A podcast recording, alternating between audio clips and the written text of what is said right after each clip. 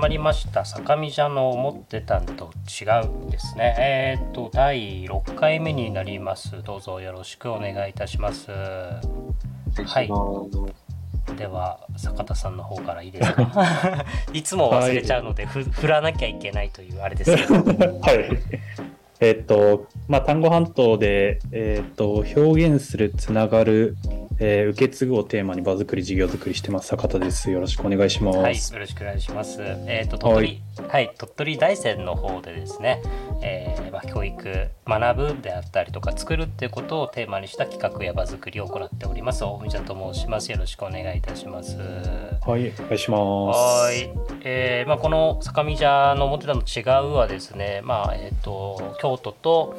えー、鳥取日本海側の京都と鳥取の方でそれぞれ活動する2人がですね、まあ、ちょっと編集者チックなことをしながらですね活動している2人が、えー、雑談をゲストを迎えて雑談をしながらですね思ってたんと違うという話を聞くという内容となっております大体1時間ほどとなっておりますのでお付き合いいただけると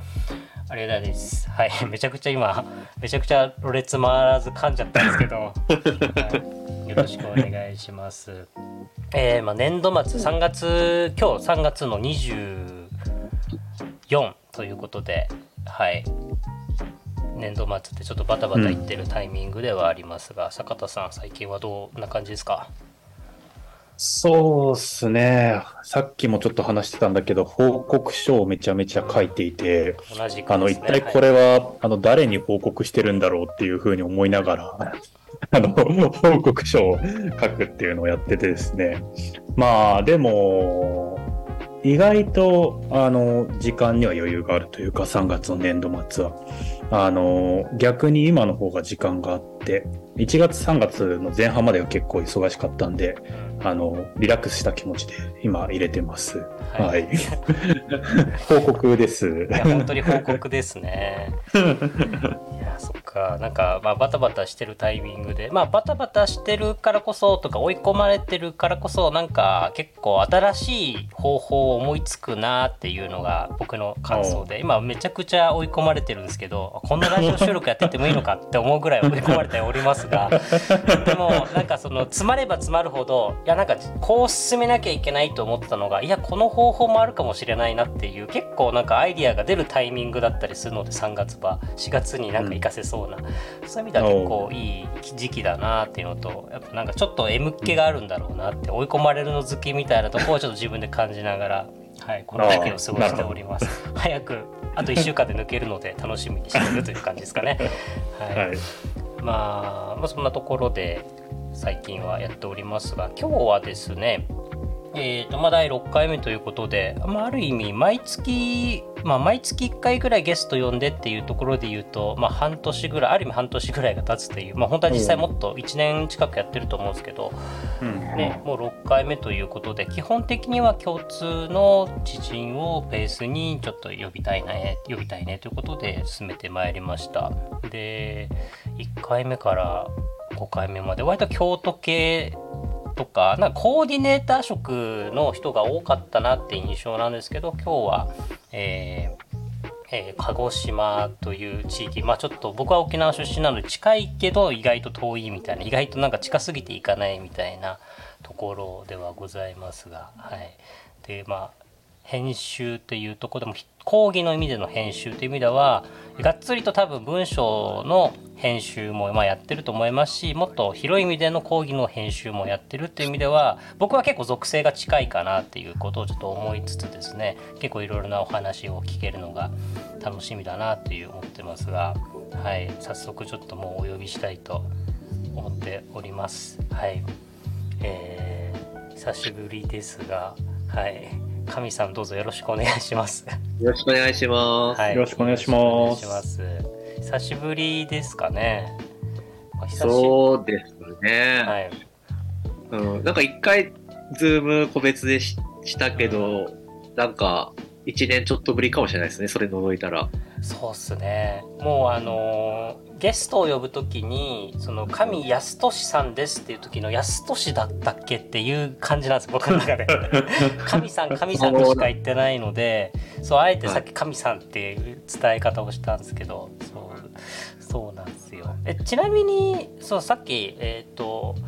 そう僕は1ヶ月2ヶ月ちょっとぶりぐらいかな。でで坂田さんはなんか久しぶりなんか鹿児島案内ぶりって言ってましたよね。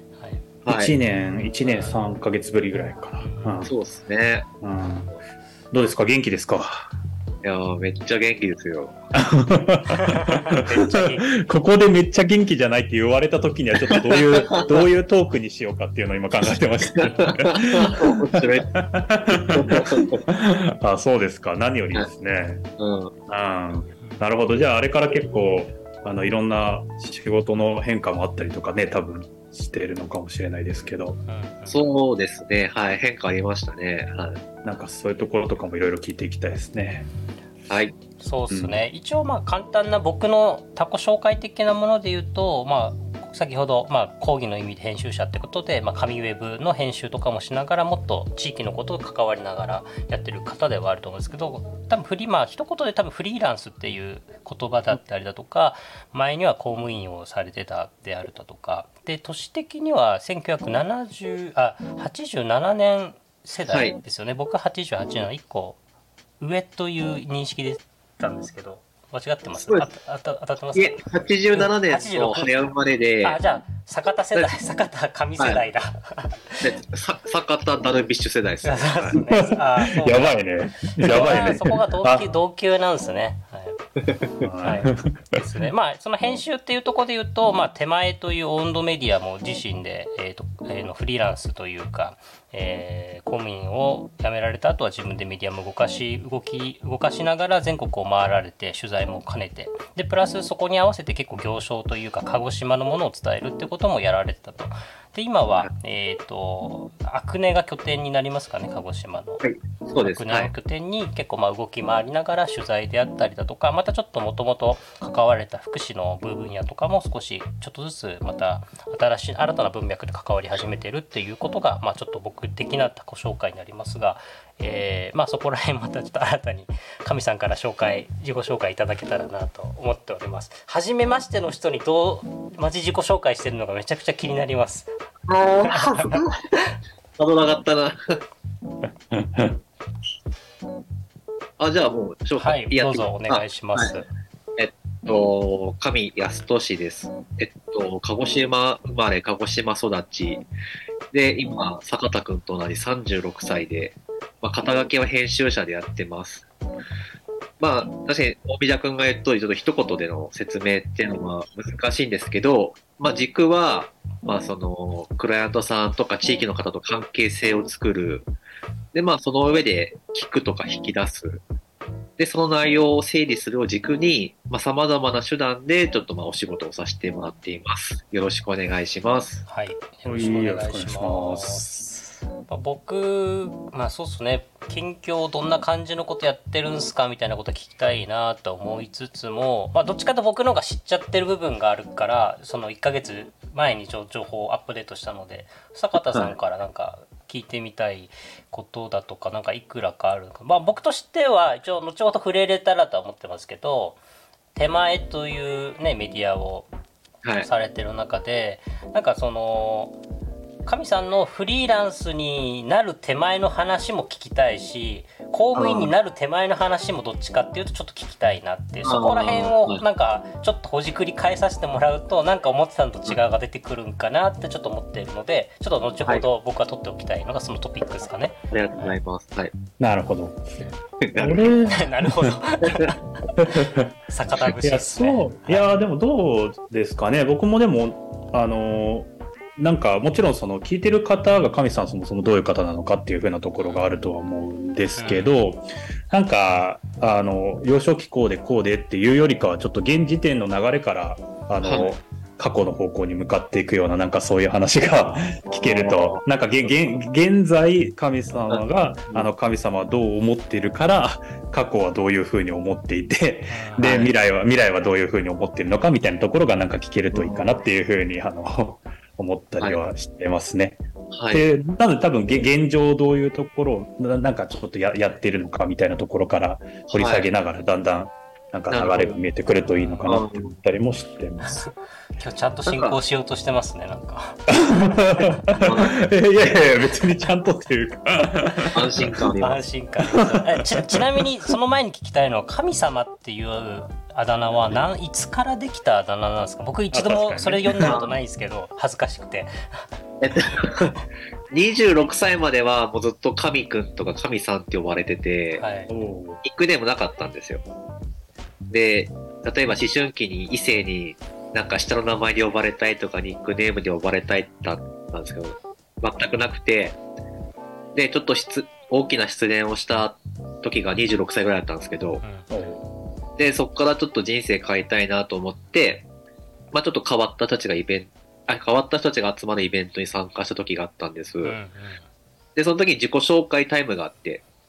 で、なんか、ニックネームを言ってくださいみたいな感じがあって、で、僕なかったから、まあ、焦って、その時の思いつき適当に神様っつったら受けて、えー。そっから鹿児島でなんか神様って呼ばれるようになったっていうのはありなるほど。そっか。急に飛び出てきたあだ名だったんですね。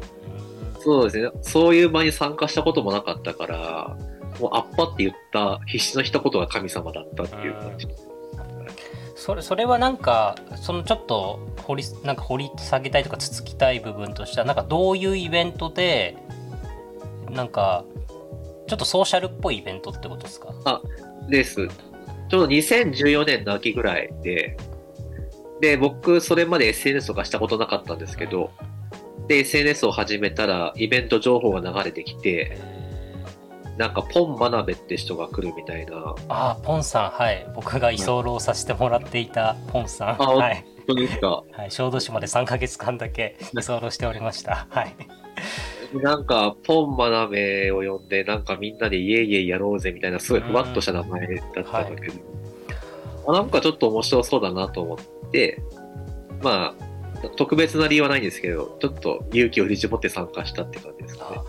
そうなんですね。でも本当そのぐらいからなんですね。そういうある意味なんかローカルとかソーシャル的なものにつながり始めたのって。なんかもっと早い早くからだと思ってたんですけどなんかあ全然そこら辺が僕の中でちょっと思ってたのと違うなっていうところだなっていう。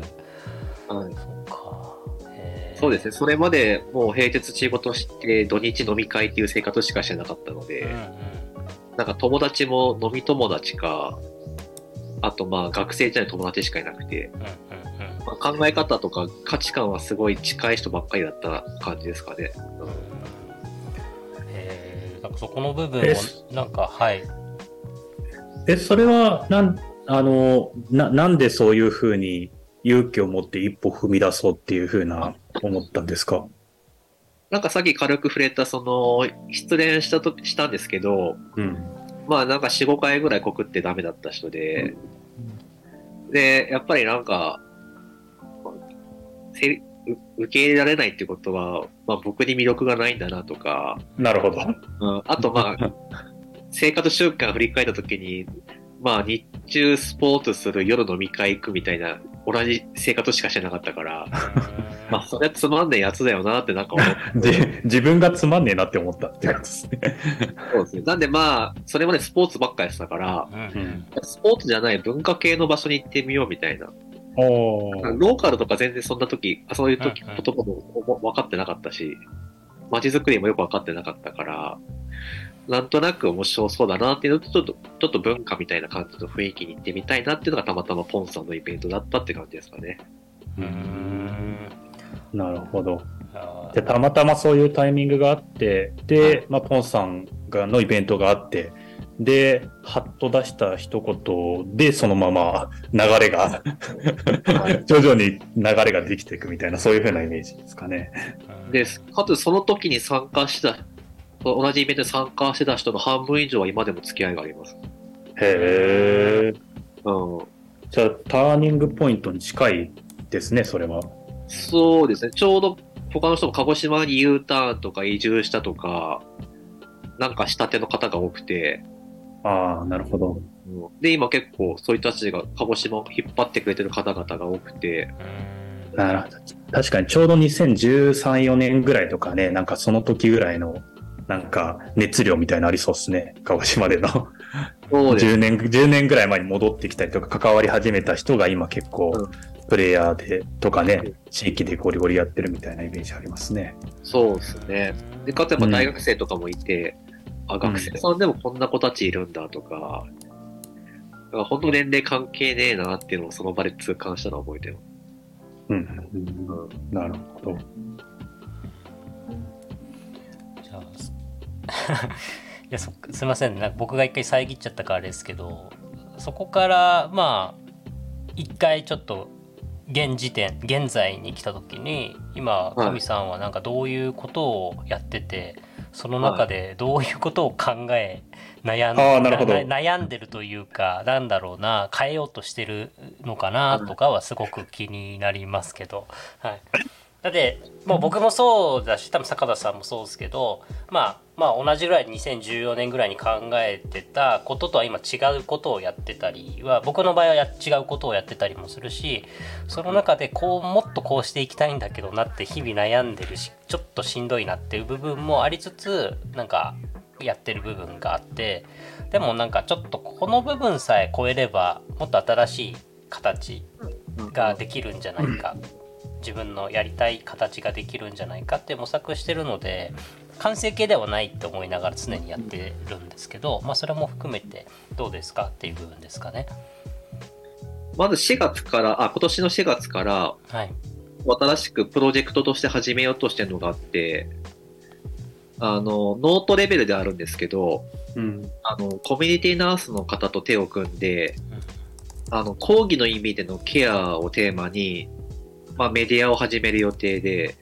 うんうん。うん。あの、名前がケアーズワールドって名前でやろうとしてて、うんうんまあ、いろんな意味でのケアだから、まあ、ケアーズっていう、うん。その世界に触れてほしいってことで、まあ、シンプルにケアーズワールドって名前なんですけど、へえすごい。うんまあ、もともと僕自体が役所に勤めてた時に、まあ、福祉とか介護の分野が長かったりとか、で、あと、まあ、街づくりの人たちに触れたり、あと仕事辞めてからフリーで動いてて、結構その、まあ、ケアの視点でされてる方とか、まあ、医療介護福祉の人たちっていうのが、やっぱりなかなかちょっと目に触れられないだったりとか、なんか街づくりであるはずなのになんか街づくりだと思われてないとか、やっぱそこはずっとかん違和感を感じてて、で、県によってか異なるかもしれないですけど、鹿児島だと例えば観光とか、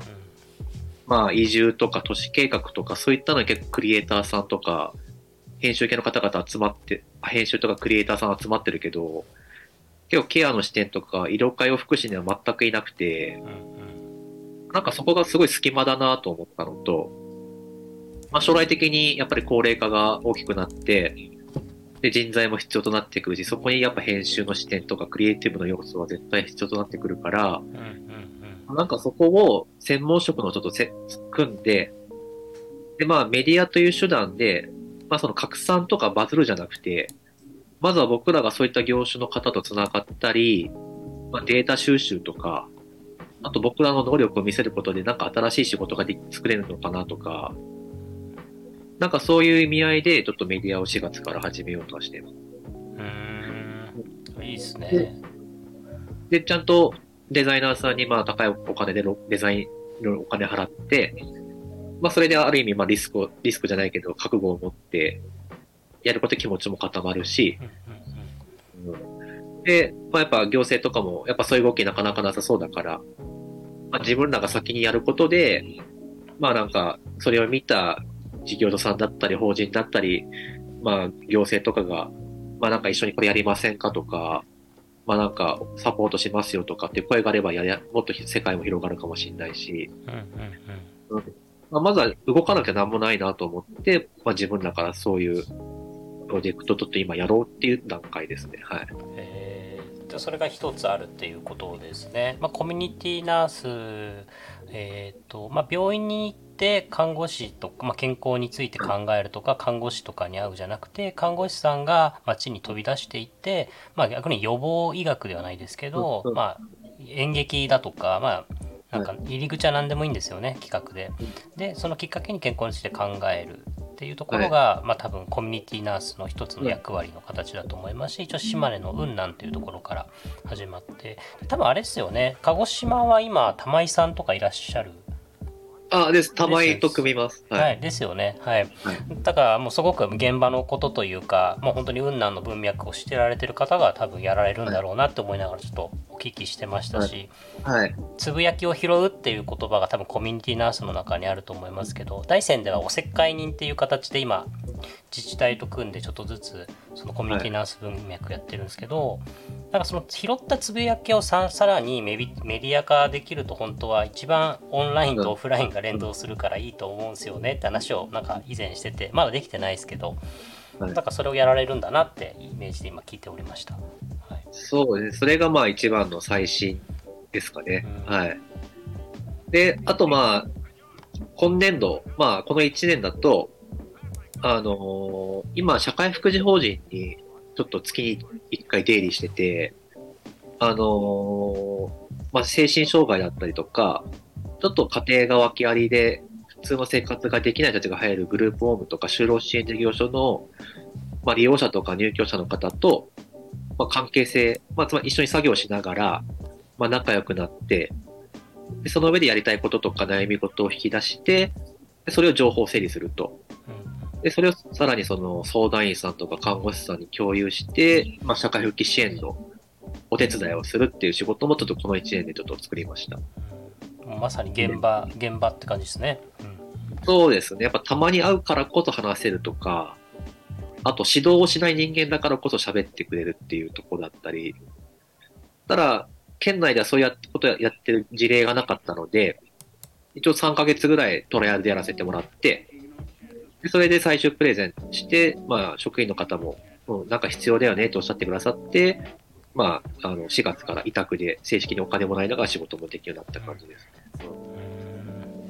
なるほど。そういうふうなところだと、なんか1年何ヶ月か前に話したときは、もうちょっと、その企業とか、あるいはその個人のなんかインタビューとか、はいそういうふうなところがすごい強いイメージあったんですけど、はい、なんかだんだんその、そもそもいったその福祉の分野とか、はい、なんかそういうところに、なんだろう、スキルも身につけながら戻ってきつつあるみたいな、そういう感じなんですかね。そうですね。ある意味、役所時代の自分に戻り、それを民間の立場で戻りつつあるような。なるほど。ところ。で、かつ、ケアってなんか、まあ、例えば困った人に声かけるとかって当たり前のことだけど、でもすごい大事なことだし、ただそのお金になりづらいとか、うんうん、なんかそういうところを今ちょっと攻めてる感じかもしれないですね。なるほどね。だから公共ですから、そのケアだったりを、まあ、民間にやりやり始めた多分その5、6年みたいのが2014年ぐらいからあって、はい、で、それで独立してから、まあ、民間ベースから今その公共だったりとか、福祉の文脈にアプローチかけに行って、まあ、両手目できてるから真ん中をどういうふうにするかみたいな、そういうふうな感じかもしれないですね。そうですね。あとやっぱ、大峰さんがさっき話してくれた、あの、手前のところとかも、まあ、1年間ありがたいことに40組ぐらいお話聞かせてもらって、で人人によってはまあ涙流したりとかする方もいたんですけど、うん、やっぱそれは、ちょっとまあ取材先の方に、まあ、新た、まあ、前職の時にまあ取材の交渉とか行ったり、結構見えない部分で結構丁寧にやり取りとか、まあ、気配りとか配慮したからこそ結構みんな吐き出してくれたなとか、うん、で、僕は伝え方で、まあ、結果的に記事にならなくても別にいいですとは言ってたんですけど、まあ、それで、まあ、結局外に出されない安心感だったりとか、まあ、黒、ある意味クローズドになったりするので、なのでそういうオープンにする大切さも感じつつ、そのクローズドになったからこその可能性の広がりも感じて、うん。なんで、そのお話聞くというところを、その先でその開くと閉じるの境界線を見極めて、あこの人はまあ PR だねとか、あこの人は PR じゃなくて残すだねとか、まあそれで、まあ残すことで、まあなんか欲が満たされるとか、まあそういうところでケアにつながるのかなっていうのもあったりするので、ちょっとなんか編集をちょっとケアの視点にしてるのかなっていうのは、ちょっとここ数ヶ月ちょっと思ってたところでした。はい。なるそれってあれですよねなんか割と取材ってコミュニケーションだなってすごく感じるんですけど、まあ、その前後も含めて。でその中でだから記事にするっていうことが前提じゃないっていうところがまた一つ今のお話だとああるなって思っててそこは僕はすごく面白いですしとにかく聞くっていうことがなんか大前提にあるっていう中の多分関係性が構築されていく部分だろうなっていうなんかそういうコミュニケーションっていうのはなんかいやろうと思ったのはどこに一なんなんですかねもうちょっと遡るゾーンに入っちゃってるかもしれないですけどあいえいえ。なんかどういうところからそういう発想に切り替わったのかなって自分自身がそうされて嫌だったのかなんか自分自身の失敗かなんかがあったのかっていうのはどっちなのかなってちょっと思いながら聞いてました。その開くと閉じるの境界線のところってことですよね。そうですそうです。はい。そこは、あとや仕事を辞めてからの話で、まあその手前というメディアやってる時に、もともと、まあ最初はちょっとオープンの前提だったんですよね、外に。ただ一番最初に取材した方が、まあなんかその、僕の力不足もあって外に出せなかったんですけど、うんうんで、全然相手も、まあなんかいいよとは言ってくれて、関係がこじれたわけじゃないんですが、ただまあなんか振り返りになったとか、なんか自分の手元に、その自分のその時の声とか、なんか文字起こしベースとか記事ベースで、あ、なんか自分が今こうだったっていうのが残せたから、それだけでも十分なんかありがたかったとおっしゃってくださって、で、なんか失敗してしまった、まあ、つまりその公開できなかったっていう失敗があったけど、でもなんか結果的に、あ、そういう視点で喜んでもらえるんだとか、でクローズになってもなんかそういう喜びがあるってしたときに、あ、なんか別に話を聞く一方で外に出すんじゃなくてもいいんだなっていうのはなんかその方とのやりとりで。で、そうするとちょっとこうやったら方がいいかなっていうのをちょっと、うんうんなんか言ってた感じですかね。うん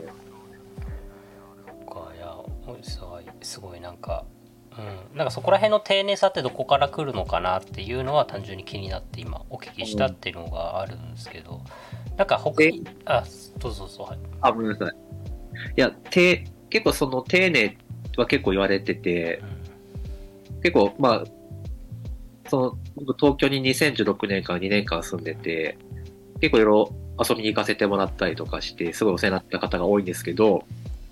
まあやっぱみんなすごいいろんな事業とかある中で、まあなんかよくわかんない自分に時間作ってくれたりとか、まあなんか仲良くしてくれたりしてて、やっぱみんなその、なんか時間をすごい割いてくれてるところがなんかありがたかったなっていうところを考えたときに、ただ自分何もお返しできないなっていうか能力的に、その時は。だから、だったらなんかもう自分、誠意を尽くすことしかなんかできないなと思って、まあ普通になんかお礼のメッセージ送るでもいいし、まあ食べ物送るでもいいし、まあなんかまた遊びに行くってお金落とすでもいいんですけど、なんかまあ、そうすることしか選択肢がなかったっていうとこと、あとまあ自分がもう小さい頃から学年が10人もいない田舎で育ってきたので、やっぱりなんか田舎だからこそのちょっと人間関係の丁寧、丁寧にしないとちょっとやっていけないっていうところを体感して育ってきたので、うん。うんそこも自然に身についてたのかもしれないですね。うん。なんかいやはいありがとうございますいやなんかあの今ズームでねズームの画面つなげながらやっておりますけど坂坂田さんがなんかすごいもうなんかモアイ像ぐらい固まってたので そんなか何を今考えながら聞いてるのかなって思ったのとあとまああとはかみさん的になんか今やってることのさっきの近況みたいなところは出出し出し尽くしたって感じですか？まだああ、そうですね。近況は、そうですね。まあ、第三者視点で入って、まあ、なんかそういう団体だったり、個人の、まあこまあ、引き出しとか、整理とか、まあ、やるっていうのは共通はしてるかなっていうところですかね。うん。あとはまあ地道に県内のいろんなエリアに足を運んで、うんうんうん、まあなんか3年ぐらいは、あんまりなんか、その、イベントとか、なんか影響力ある人経由で、なんか知り合いとか、服じゃなくて、ちょっと自分、一個人でちょっと足運んで、ちょっと関係性とか仕事作りやりたいなと思って、ちょっと時間とか、まあお金かかっちゃうんですけど、結構、まあ休みあんまり作ってなくて、もうひたすらいろんなところに足運んだりとか、で、今住んでるアクネにいるときはもう、アクネのさお店とかいろいろ回りながらコミュニケーション取ったりとか、ひたすら顔出すとか喋るとか、そういうのをずっとやってる感じかもですね。うん。めちゃくちゃ現場主義な感じですよね。なんかそれはいい本当いい意味でなんですけど、なんか、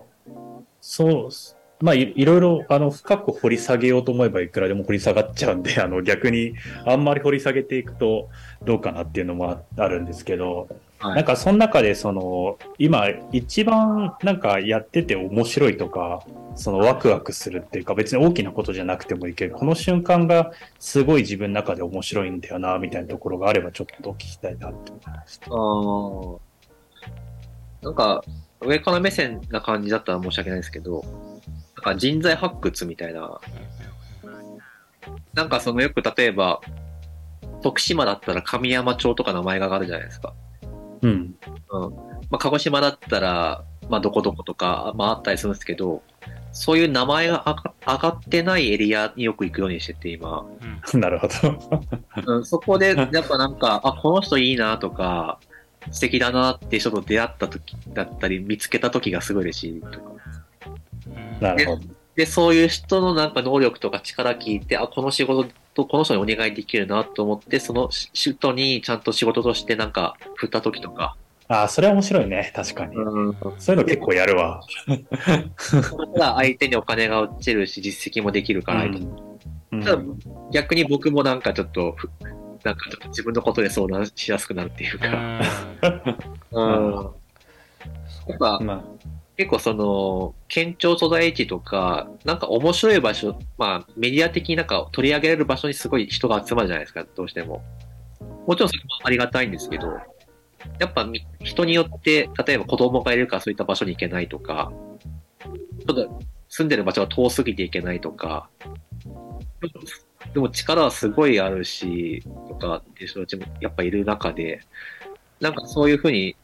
そういう面白い場所とかに行ってる人が繋がってない人たちと出会うときがすごい面白いかもですね。うん。うんなんかか、かみさんなりの視点で関係性を編集できるっていうところに面白さを感じるってことですね。そうですね。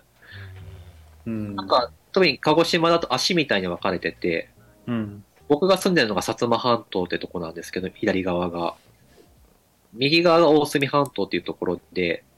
まあ特にやっぱ大隅半島ってところが人材があんまり、まあいないっていうふうに思われてはいるんですけど、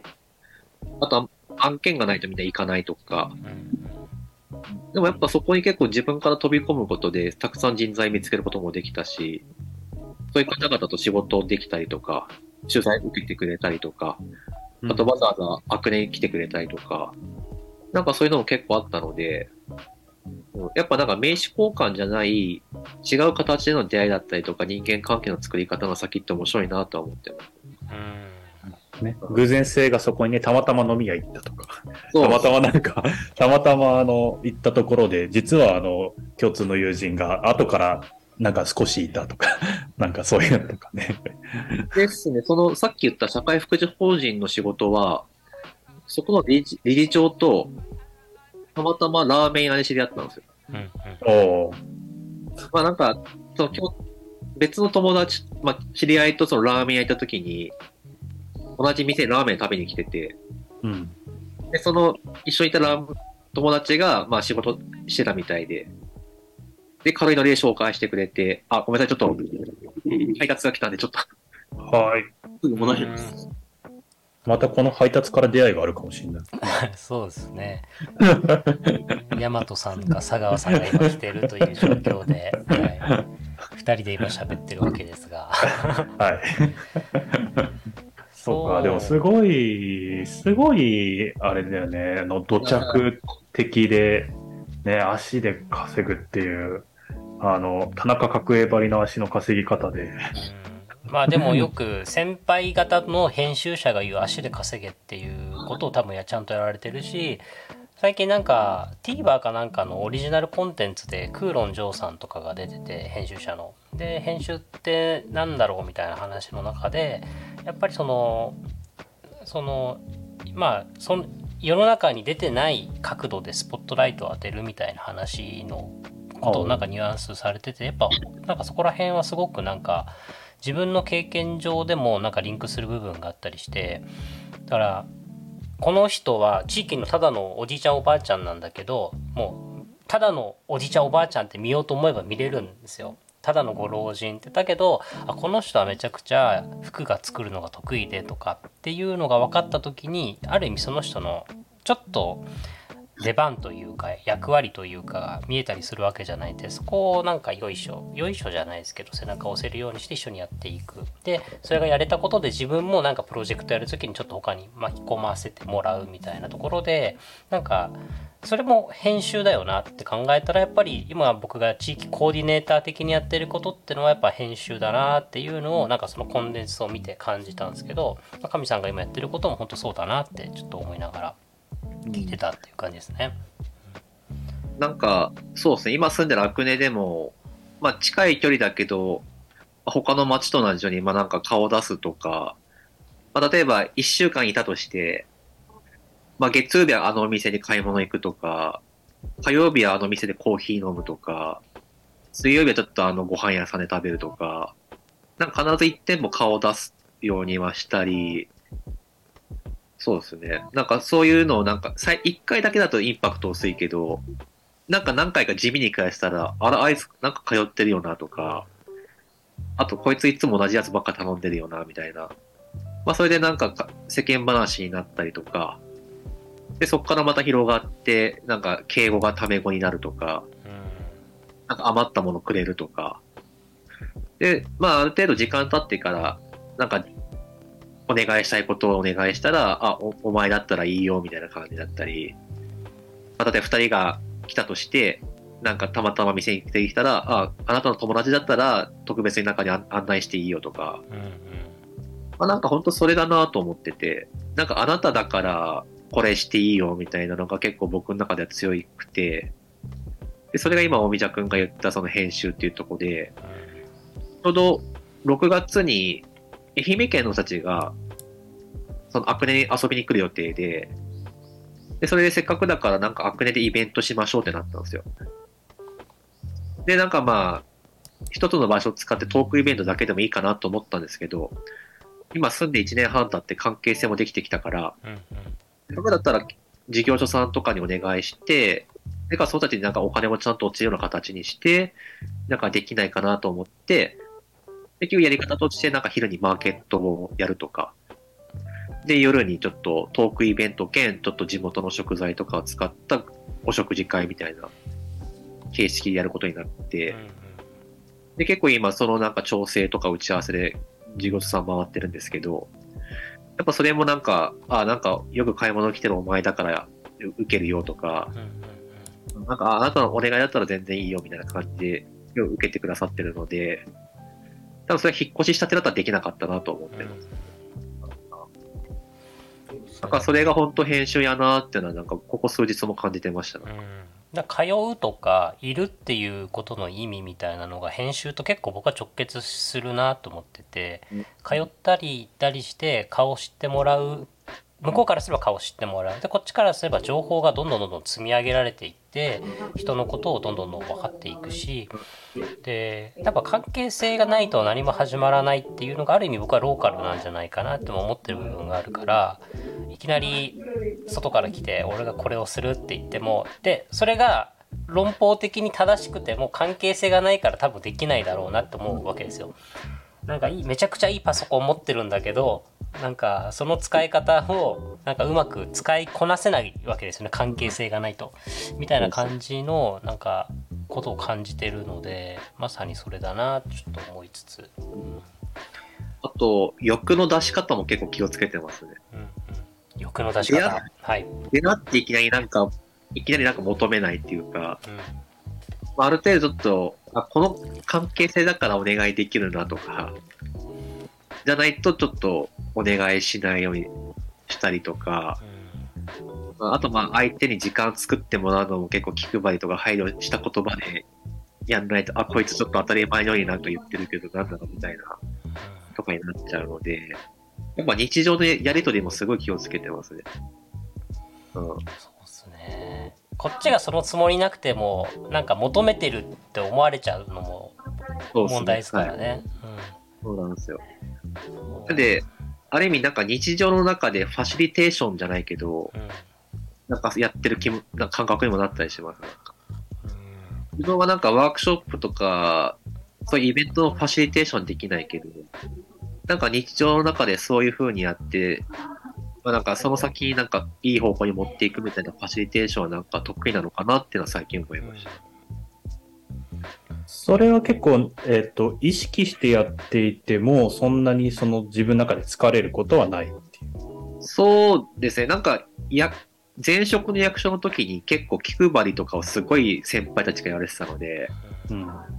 まあ、そこはすごい役所時代の経験で良かったことだなっていうのは思ってます。はい。うん。あとまあ僕がさっき言ったとと東京時代にいろいろ回ってる時も、やっぱ時間作っていく人たちにそういう風にやってたので、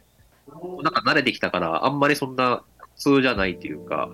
うん。むしろそれしないと落ち着かない感じが あるかもしれない。なんか東もう習京慣、習慣化したな。東京ってのあれですよね役場時代の出向してた時っていうことですあかそうですね。はい。うんでやっぱ、その県外出た時に、結構、その他の、まあお世話になった方とかに会いに行くと、まあ、結構そこはすごい言われますね。なんか、すごい豆だねとか丁寧だねとか、まあでもなんかそれなかったら多分今こうやって関係続いてなかっただろうねとかよく言われます。うんそっかそうっすねなんかその大山に数年前に来た時があったじゃないですかその旅を終わる前にも一回これからこういう手前というメディアをやってもう公務員を辞めてってあの時に回ってきた時に会話した何をどう会話したか覚えてないですけど僕はあの時の神さんのなんか表情みたいなところがすごく印象的に残っててでその後日本まあもうそろそろ旅も終われて鹿児島に帰りますの手前に来た時になんか全然顔が違かったんですよ。表情が違かったっていう感じがあってやっぱなんかそこら辺で何かを始める前の人間と何かを始めていろいろな経験をしてきた人の顔って全然違うんだなっていうのを僕はちょっと偉そうにも感じた部分があった。ででそれが僕はもう印象的で人ってすげえ変わるんだなっていうのをちょっと顔で感じましたけどね。記憶にめちゃくちゃ残ってるんですよ。うんまあでも本当おっしゃる通りで、自分の言葉をこうやって今、胸張って言語化して喋れるようになったのはすごい成長したなと思います。多分二人と出会った時ぐらいって、迷いすぎて何も言語化できてなかったなっていうのあると思います。言語化できるようになったのは、やっぱりいろんな人との出会いだったりとか、その中で感じる、自分自身がどんどん変化していったっていう風な、そういう風なところなんですか？それとも、もう少しどこかのタイミングでこういう意思決定をもうしようっていう風に決めて言語化し始めたのか、どんな感じですかね？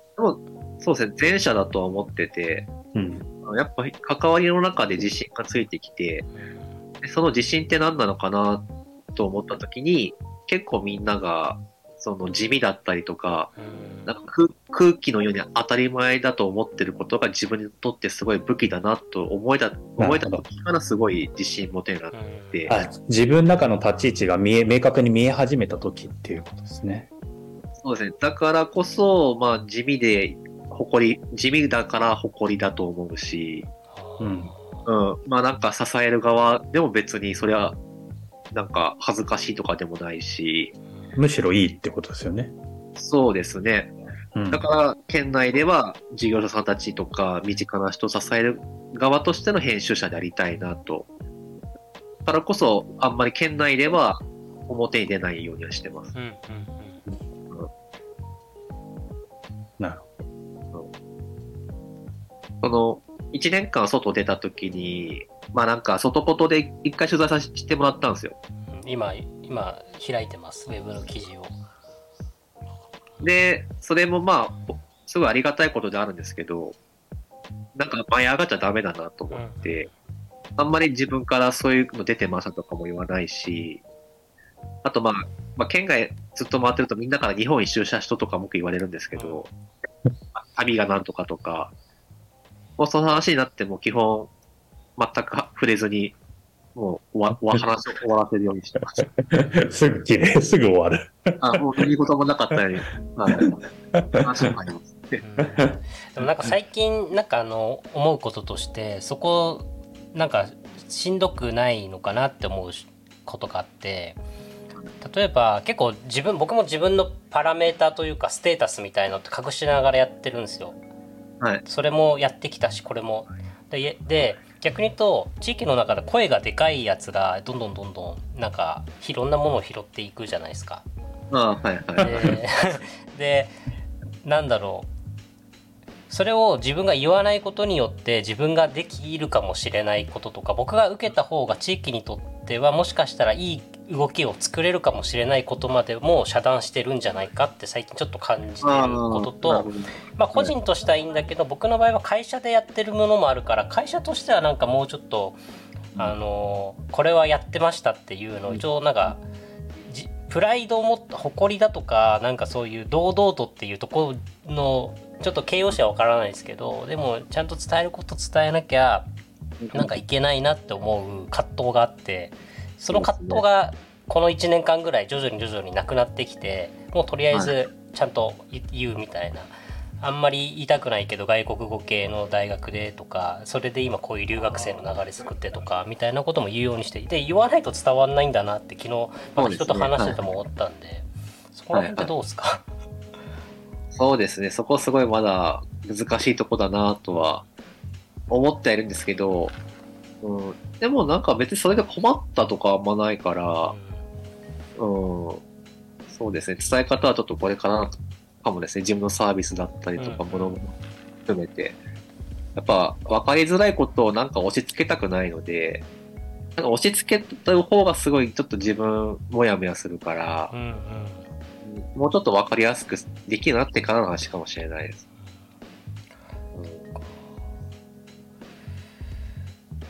ちょっとあの僕僕一個質問してもいいですか？また坂田さんいいですか、えっ、とどうぞ。なんか一応、まあ、公務員をやってたというところから辞めて、で辞める決断したの何歳でしたっけ？と、決断自体したのは、多分31歳の秋ぐらいだったと思います。あもう本当荒さ超えて悩んでた時期はどれぐらいですか、辞めること。をは、えー、半年ぐらいかな。半年ぐらい。多分自分のことだけじゃなくて多分親との関係性みたいなところも多分公務員とかそういうしっかりされた仕事をしてる時は多分あると思いますしで、まあ、いその後の話としてフリーランスになるって多分いろいろな準備をしたと思うんですよ。ある程度お金を残しとこうだとかこのぐらいのペースで仕事ができていくんじゃないかみたいなところとかっていうのはある程度一応はなんか考えてたと思うんですけどでそこって今ってどうなってるのかなと思ってフリーランスをやろうと思って動き始めたのと今やめ始めて何年ぐらい経ちますっけ？クネに戻ってきてから。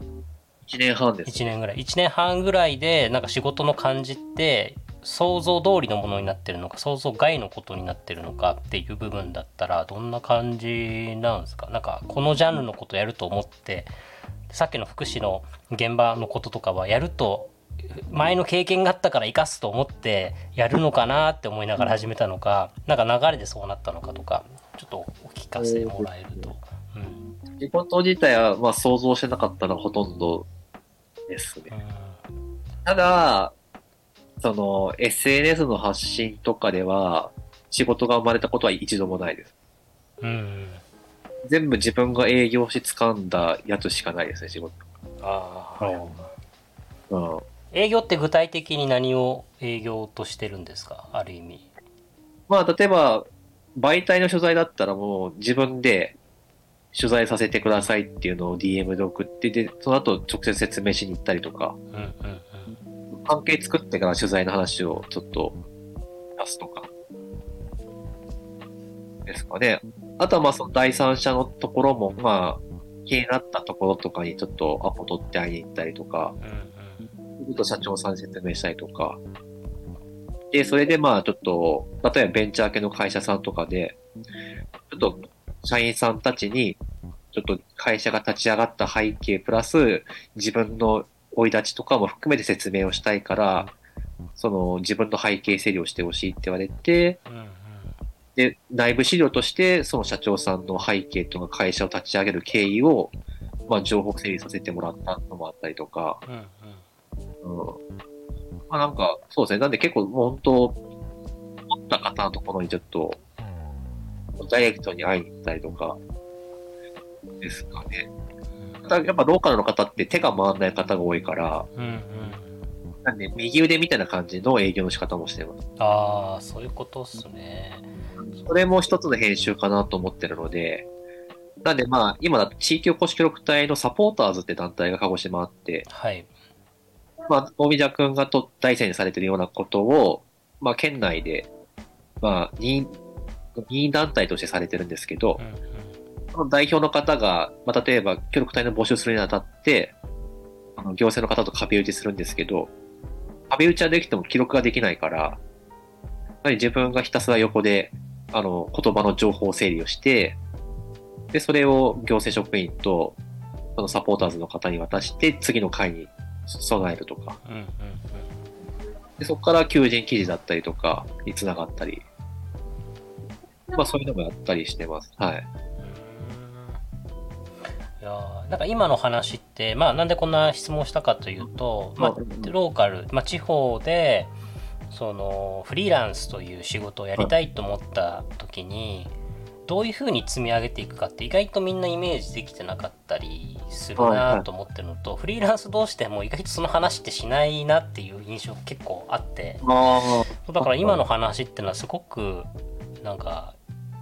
いい話だなと思ったんですよ。そうそうやっぱちゃんと営業しなきゃダメだよねとかなんか意外とみんな営業しなかったりするのでなんかそこら辺の発想というかはなんかヒントになるなって思いながらちょっと聞いてました。うん営業のその切り切り口はどういうふうに自分の中で感じてますか？その自分のやっぱり能力はここだからここにアプローチかけてみたいな感じでいくのかな？どうですか？そうですね。まあ、DM とかホームページから長文を送って、アップに行って、最低最初不審者扱いを受けますけど。あなんか、そうですね。まあ、営業の対面の方がやりやすいっていうのもあったり、あと、自分の性格がひにくれてるんだなと思ってて、やっぱみんながやってることと違うことしたいとか、なんか多数派のとこや、の真似したくないと思ってるとこまあ、はつまあ、つまあ、つまんないですよね、単純に。ちょっとプライドがあるのかなと思って、うん。まあ、鹿児島だと、まあ、街づくりしてる、まあ、会社さんだったりとか、ちょっと今、企業家さんとかが集まる団体とかにやっぱ結構フリーランスとか、まあ、学生さんとか、クリエイターさんとか、結構もうんうんう集まるイメージがあって、で、みんなそこから仕事を取ったり、その地域に入ったりするっていうのがもうなんか教科書みたいになってるんですけど、うん。うんなんかその教科書みたいな流れが面白くないなと思ってて、もちろん楽でいいんですけど、仕事取るには。でもなんか、ちょっと違和感、まあ別に悪いとかじゃないんですけど、ちょっと自分に関してはちょっと違うかなと思って、でその人たちがいたいない、やり、やってないやり方でやるとか、まあさっき言ったその人たちが関わってないエリアとかでやるとか、なんかその方がオリジナル性もあるし、時間をかけて作ったものほどちょっとなんか長く持つものはないかなと思ってうて。時間軸をやっぱり長く持てるのであれば、そういう方法の方がいいですよね。そうですうん。ね。うん。だその時間軸のをどう意識してるかっていうのがそもそも地域で働くって時の結構大前提な気がするけど意外とそこら辺が1年とか2年とかでこれをやるっていうのがちょっと早すぎる想定が早すぎるのかなって思っちゃう若い人とかはとか東京とかでバリバリやってきた人に関しては感じちゃうのが僕はある。うんうん。ななので、まあ、本当に本当そのスピード感遅いって僕も言われちゃいますけどそれぐらいだよって思うんですけどね。地域の子供とかおじいちゃんおばあちゃん巻き込むんだったら。なかなか分かってもらえないですけどね。うん。なんか、本当まあ、ぜ定義わかんないけど、面白い人同士でなんかするのってぶっちゃけ簡単だと思ってて、うんうんなんか、それで仕事やったぜとかじゃと、なんかちょっとつまんないなとか、それよりはなんか目の前にいる、その、まあ、面白いって思われてない人たちをどう、なんか、響かせて、一緒になんかどう仕事とか生活の基盤作っていく方がなんか、仕事だったり暮らしの意味では大事かなと思ってる。うんうん。で、まあ僕も、まあ、ペースは遅くてもいいから、なんかそっち側でありたいなとは思ってる。ねでもより本当に神さんの場合は暮らしと仕事がちゃんとなんか接続してますよねなんかね。接続してるからこそ丁寧さっていうのもあると思いますし。何でしょうね。なんかそことそこが別々ってもう分断して考えてればもしかしたらもうはちゃめちゃにしてもどうせもういいやとか思っちゃうのかもしれないですけどね。関わるわけないじゃないですか。多分東京とかにいたらもう仕事街で出会うことなんてほぼないじゃないですか。そうですね。はい。っていう部分はなんかすごくやっぱ感じましたね。うん、なんかどうどうですか？なんか坂田さん的には、なんか一応さっきのまあ本当はえっ、とこのその公務員になる前の話もお聞きしたいなとか思ったんですけどなんかちょっともっと面白いなと思ったことがあったのでそこのところの質問を何個か投げかけちゃったんですけどでそろそろ1時間だなっていうことを思いつつ坂田さん的に何かもう一個投げておきたいこととかがあれば。あーいやまあ投げ、投げたいというか感想としてやっぱケアの文脈ってすごい面白い、面白いって言い方ね、あれかもしれないですけど、すごい、あの、いい文脈だと思うんですよね。で、僕は結構最近いろんな人と、まあいろんなエリアに行ってコミュニケーション取ってて、で、まあプロジェクトもいろいろ本当に大きくなってきたりとかしてるんですけど、やっぱり、なんて言うんだろう。結構未だにストロングな人が多いなっていう風にコミュニケーションを取ってて 思うことがあるんですよ。まあストロングはちょっと抽象度高いから、これ多分抽象度が高い話でもそのまま言っちゃうんだけど、あの結構なんか表側ではすごいケアっぽくても中身めちゃめちゃストロングみたいな人も結構いっぱいいたりとかして、なんかそこってそのストロングだからできてるみたいな感じになってると、ちょっとこれは全体のケア性としてはまただいぶちゃうなとか思いながら、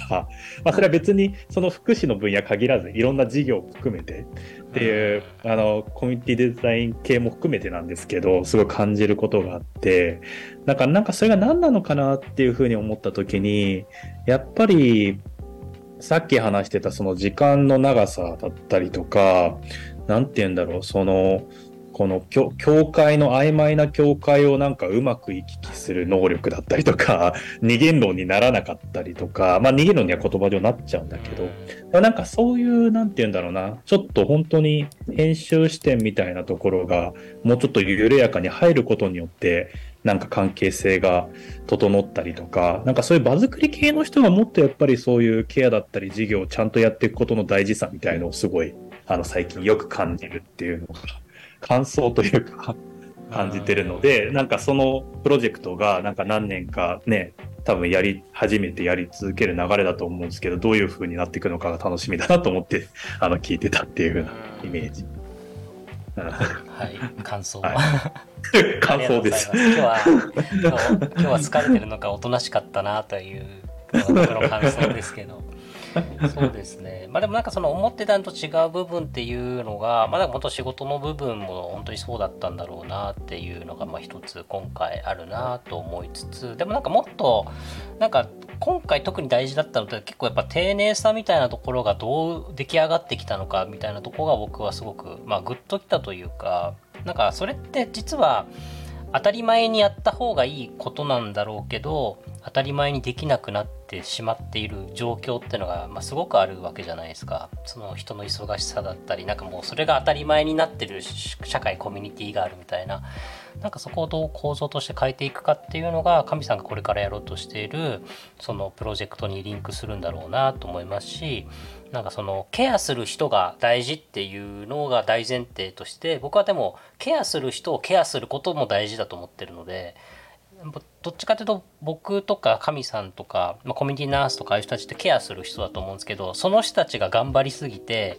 ウェルビーイングウェルビーイング言ってんだけどその人たちがめちゃくちゃ疲弊してウェルビーイングじゃない状況ってめちゃくちゃある気がするので前あの「ほどけそうな息」っていうあの児童相談所の映画見た時にそれをすごく感じたんですよ。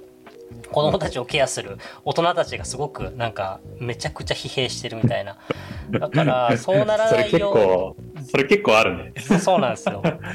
なんかめちゃくちゃなんかディズニーランドとか例ですよ例ですよディズニーランドとかああいうとこでめちゃくちゃエンターテインメントで喜ばせてやるぜっていう人たちがめちゃくちゃしんどかったらそれって本当にエンターテインメントだななのかなみたいななんかそういう状況ってなんか少なからずどっかにある気がするので全国各地の。だ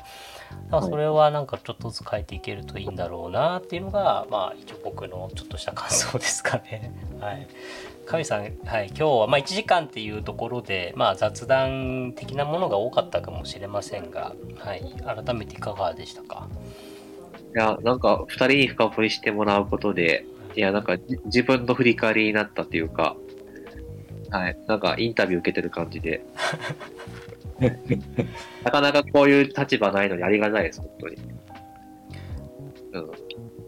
なんか、さっき言ったケアする人がケアされるみたいなことまあ今言ってましたけど、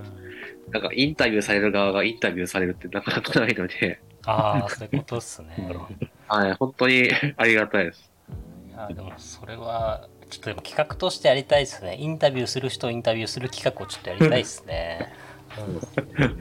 うん、それちょっとややるやろう。アイデアもらった。はい、ありがとうございます。はい、あちなみに何か告知系 PR 系なんかありますか？あんまりそういうのしないっていう話でしたが一応あえてもしするのであれば。告知系 PR 系ですか？そうですね。今、まあ、3年ぐらい前から「みんなの鹿児島案内」っていうタイトルで、まあ、鹿児島の信頼関係のある作り手のまあ、品の販売とか、フリーペーパーの配布とかを、まあ、不定期にやってるんですけど、今年はちょっと3月から毎月いろんな場所でやっていこうと思ってて、まあなんで皆さんどこかで遭遇したら会員してください。ということぐらいですかね。はい、ありがとうございます。ありがとうございます。いや僕らもこういうふうに告知したいですね。告知がない。やあるけどなんかありすぎてないってしか言いようがないっていうかですよね。はい、ありがとうございます。なんかあのーやっぱりその知ってるようで知らないことってのはやっぱいっぱいあるなってやっぱすごく感じるのでなんかやっぱこういう改めて機会を作ってもらえてありがたいなと思いつつまあ、この組み合わせで話すからこそこの関係性の中で話すからこそ出てきたものももしかしたらあるのかなっていうのも含めですね。いまだに僕はやっぱ坂田さんとその神さんの関係性が謎で謎すぎるので 年が同じなんだなっていうのが今日分かったことです、うん、俺も改めて年同じだったんだって思い出したっていう。今そう。坂田君との出会いって大宮君がとあの東京の屋根線エリアで、うんえー、バザール千駄木。バザール千駄木、はい。ああ、そうか、そうでしたっけ。ナイトっすよね、多分。そう、夜ご飯会の時になんかゲスト呼んでトークしてた時に、高田くんが一回来て、ああ、なるほど。それがきっかけで知り合って、で、自分が京丹後に行ったのを覚えてる。ああ、あそうだった。へえ。そうだ、そうか、3人のキーワードはポンコツなんだ。ポンコツの感じ。そうだ、そうなんですよね。忘れ、たまに忘れそうになるけど、俺ポンコツなんだよなって、なんか定期的に感じますよね。なんかいろんなことを考えてできる風にしてるけど俺ポンコツだなってめっちゃ感じますからね。そうね気を気を抜くと真面目になりすぎるからね。うん、そうっすね。なんで案外付き合いがもう6年経つんだなと思って、2人とも。はい。そうっすね。ああなるほどね。そうだ。いろいろありますね。いろいろ。本当に。ままあまあ話はつきませんがなんかダラダラ ダラダラ喋れそうだなっていうことをちょっと思いつつ、はい、で、はい。まあ、この後またこの後といいますかこの第6回目ですね神さんの振り返り会を6.5回目としてまた放送はさせてもらえたらと思います。で7回目まだゲスト決まっておりませんがちょっとまた決まり次第、えー、次の回とかで、まあ、紹介できたらいいのかなというところですかね。はい。でちょっとずつちょっとずつえっ、ー、と今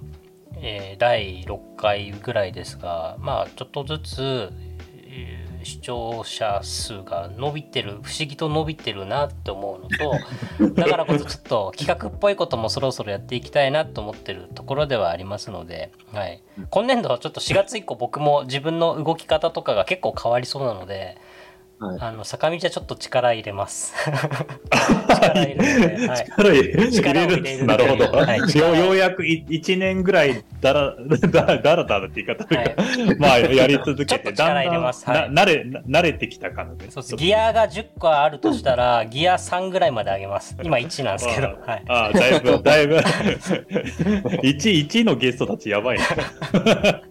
逆に上げすぎたらよくなくなる可能性もありますけど。はい。なるほど。はい、まあそれも含めてですがどうぞ引き続き、はい、聞いていただけるとありがたいです。どうもありがとうございました。坂見ちゃんの思ったのと違うでございました。ゲストは上安俊さんです。はいまたどうぞよろしくお願いします。よろしくお願いします。ありがとうございました